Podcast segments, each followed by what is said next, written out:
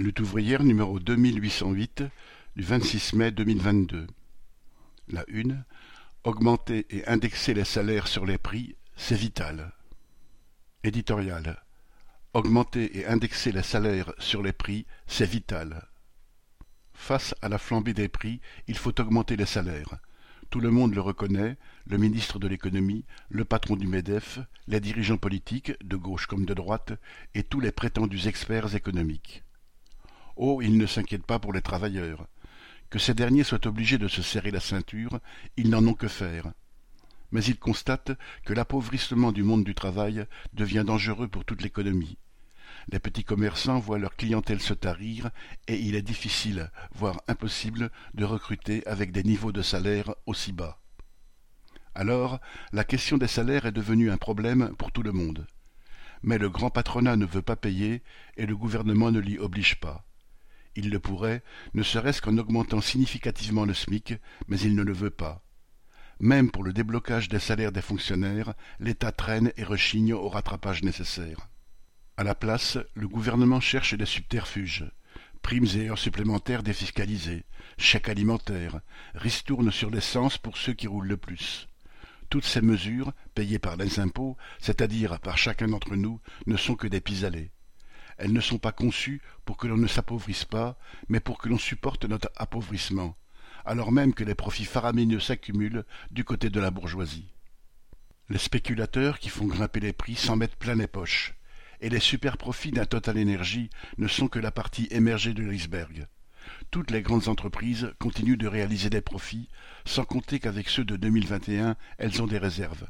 Alors, il faut se battre pour prendre l'argent sur ces profits toutes les entreprises ne seraient pas en mesure d'augmenter les salaires parce qu'elles ont, elles-mêmes, des charges qui augmentent Qu'elles fassent la transparence sur leurs comptes, et on verra qui fait son beurre sur le dos des autres.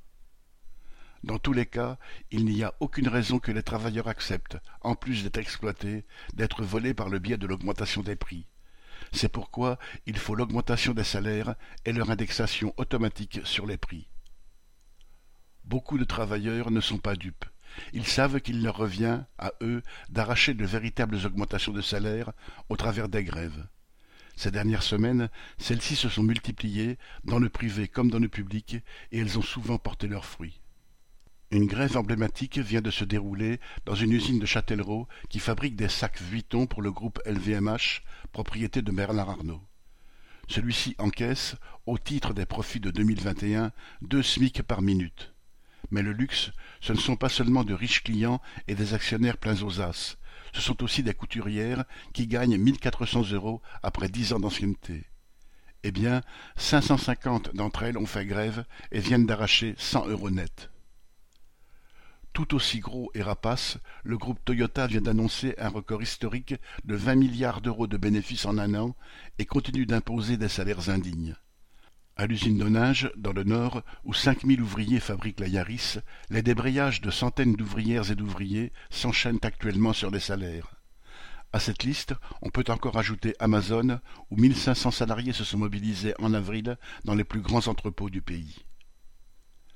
De nombreuses grèves concernent aussi la dégradation des conditions de travail, le manque de personnel et les menaces de chômage partiel, car tout s'ajoute. Elle touche aussi les entreprises sous-traitantes et tous les secteurs, hôpitaux, transports, collectivités locales. Dans ce contexte de crise, si la lutte dans les grandes entreprises s'étend à l'ensemble du monde du travail, elles peuvent ouvrir la voie à un changement de rapport de force avec le patronat. Car le fait est que nous nous retrouvons désormais tous unis derrière la même revendication, l'augmentation et l'indexation des salaires. C'est cette nécessité des luttes collectives qu'affirmeront les candidats de lutte ouvrière aux législatives du 12 juin.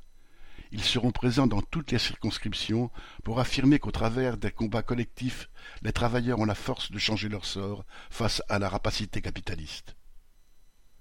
Nathalie Artaud, bulletin d'entreprise du 23 mai 2022.